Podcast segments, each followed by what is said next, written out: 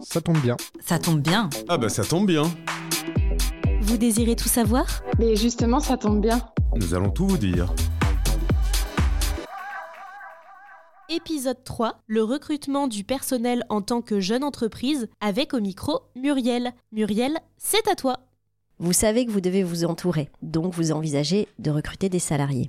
À ce stade, vous ne savez pas si vous avez les moyens de recruter des salariés. En fonction de votre secteur d'activité, de votre secteur géographique, du profil que vous souhaitez embaucher, vous avez peut-être accès à des aides à l'embauche. Vous devez pour ça vous renseigner. En fonction du statut du salarié, vous pouvez vous renseigner auprès du pôle emploi, mais vous pouvez aussi vous renseigner auprès de votre région pour les aides locales. Donc vous devez impérativement vous entourer des professionnels de l'embauche. Vous pouvez également connaître exactement le coût d'une embauche en simulant sur le site de l'URSSAF, par exemple, le salaire avec les charges sociales. Euh, vous pouvez également euh, connaître dans la convention collective applicable à l'entreprise quel est le salaire minimum que vous devez payer à votre salarié. Donc pour tous ces sujets-là, vous devez vous rapprocher d'un professionnel pour connaître exactement les charges patronales qui vont être liées à cette embauche. Vous savez que vous devez vous entourer de personnel salarié et vous avez dégagé les moyens pour le faire. Aujourd'hui, donc, vous êtes dans la phase de recrutement. Vous connaissez la fiche de poste. Vous avez ce projet d'embauche. Vous avez déterminé votre fiche de poste. Vous connaissez euh, la personne que vous souhaitez embaucher. Vous connaissez son profil. Vous êtes renseigné sur les aides à l'embauche.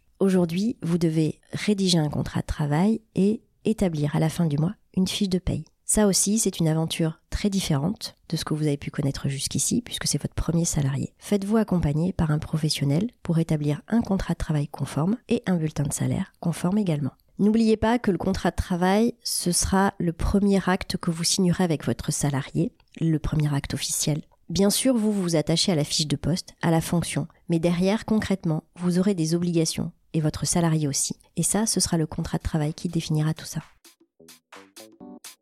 Vous venez d'écouter l'épisode 3 de votre podcast Ça tombe bien.